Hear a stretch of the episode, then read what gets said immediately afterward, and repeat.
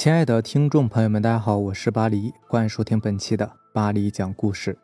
咱们今天晚上要分享的这篇故事呢，名字叫做《镇压一切牛鬼蛇神》。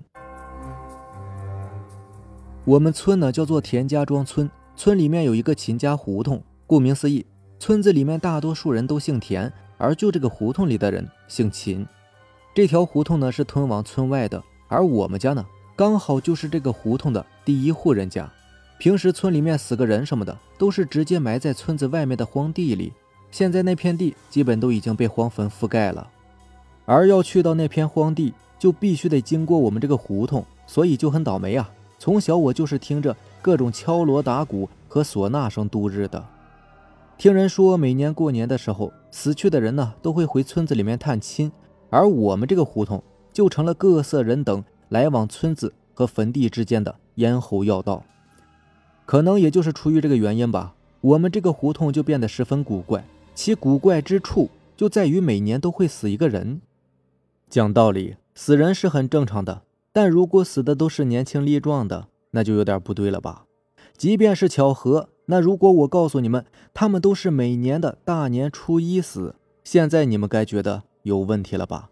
没错，每年大年初一必死一人，而且都是年纪轻轻的。于是村里面就开始流传说，那些死去的人回来探亲，因为都要经过秦家胡同嘛，所以就顺便带走一个人。这也导致大年三十的时候，别的地方是其乐融融，就我们那个胡同家门紧闭。但这么死下去也不是个办法呀，总得想个招不是？于是村长就带人开始调查此事。就此类事件呢，压根儿不用考虑，自然而然的就会想到神鬼上面。那么从哪儿着手调查呢？其实有个地方可能是突破口，人人都知道这件事情。我们家呢有一棵老槐树，打我记事起就一直在院子里。老槐树很粗很壮，每年大年三十，我爸都会让我抱着这棵老槐树念一首歌谣，大概类似“大槐树长一长，我就变得高一高，你长长我高高”之类的。童谣当然是没有问题的，无非就是希望孩子长大的寄语嘛。那么这棵老槐树有问题吗？其实也没问题，问题就出在一种声音上。没错，这个声音也是我打记事起就存在的。什么声音？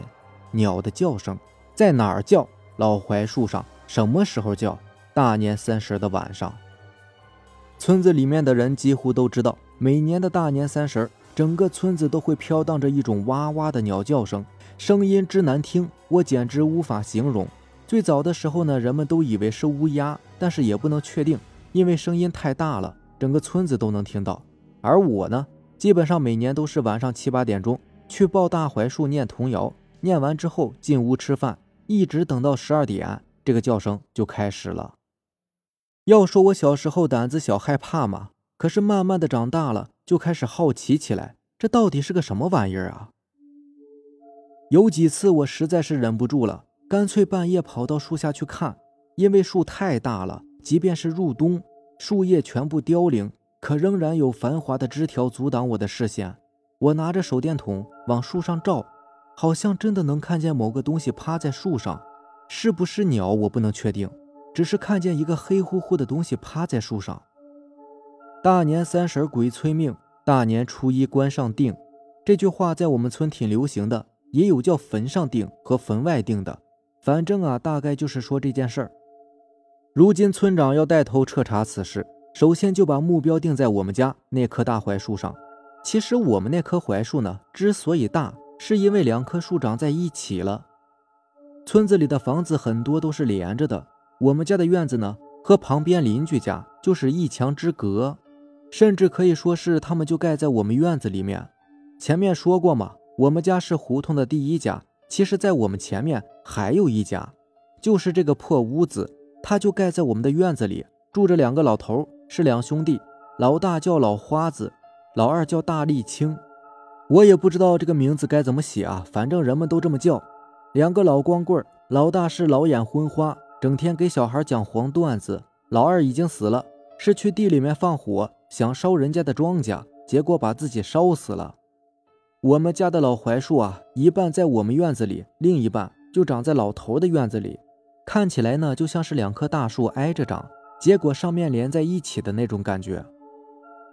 村长不知道从哪儿找来一个看事的法师，这个法师呢一进门就看见我们家这棵老槐树，也难怪啊，实在是太显眼了。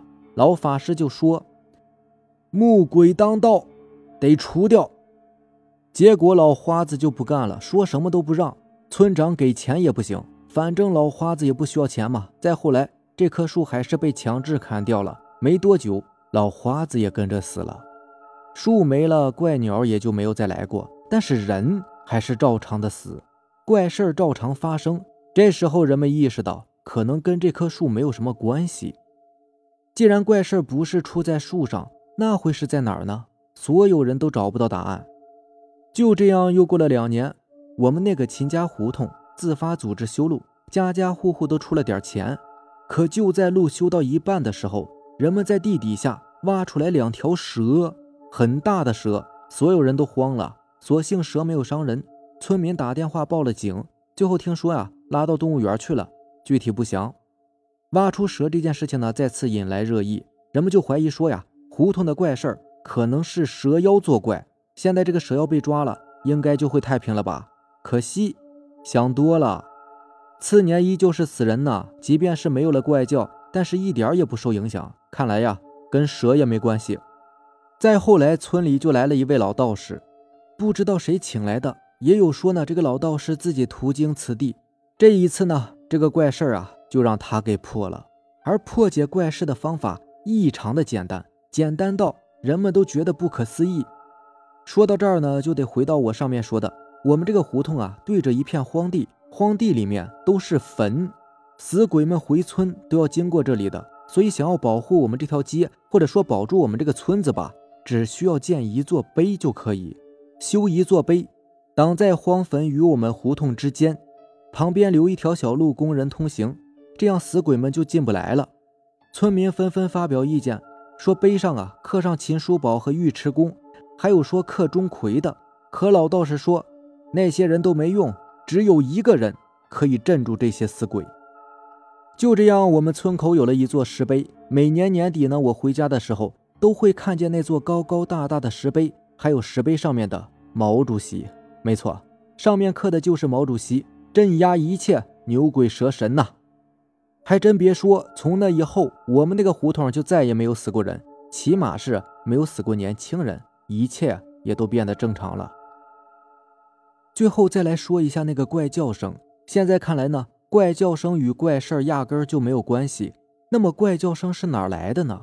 老花子和大沥青都死后。他们的房子就空了下来。村长说呢，这个房子反正都盖到你们院子里了，现在也没有人住，干脆就直接拆了，然后把地皮卖给我们。没办法，我们也只好花了十万块钱接手，然后就把房子拆了。就在拆房子那段时间，我妈说经常做噩梦，梦见老花子诅咒我们，说我们抢了他的房子，还把那棵老槐树给砍了。梦嘛，我是从来不当真的。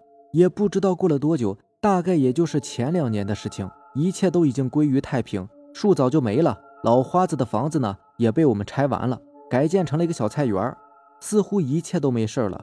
而这个时候，我却做了一个梦，梦到了那栋破房子，还有那棵老槐树，以及趴在树上叫唤的那个东西。这次在梦里，我看见了他，全身焦黑，像是被烧的跟个黑炭一样。没错。就是被烧死的大沥青。小伙伴之间也流传一些说法，说大沥青呢一开始没死，被老花子绑在家里，过年的时候才会放出来待会儿，把它拴在树上。大沥青想跑，所以才会叫唤。第二个说法是大沥青已经死了，老花子把他的骨灰撒在老槐树下。当然，这个说法不靠谱，因为我们那边死人不火化的，所以也没有骨灰。就算是大沥青被烧死，一般的火也不可能把人烧成灰呀。第三个说法就更玄乎了，说老花子跟大沥青啊，其实不是两兄弟，俩人是老玻璃，一块过日子的。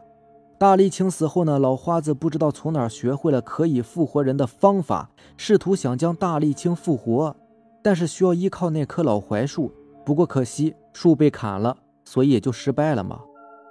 这些说法自然都是胡扯啊！大力青肯定是死了，因为在那之后没有人再见过他。如果真活着，不可能一点痕迹都没有啊。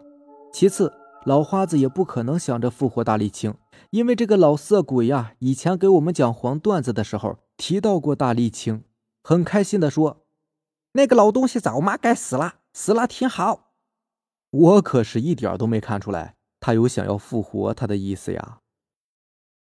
好了，这就是咱们今天晚上要分享的故事了。如果喜欢咱们的节目呢，就点个订阅吧。如果你也有比较精彩的故事想要分享给大家呢，可以关注我的微博“巴黎讲故事”，然后将你的故事分享给我就好了。行，那让咱们下期见，拜拜，晚安。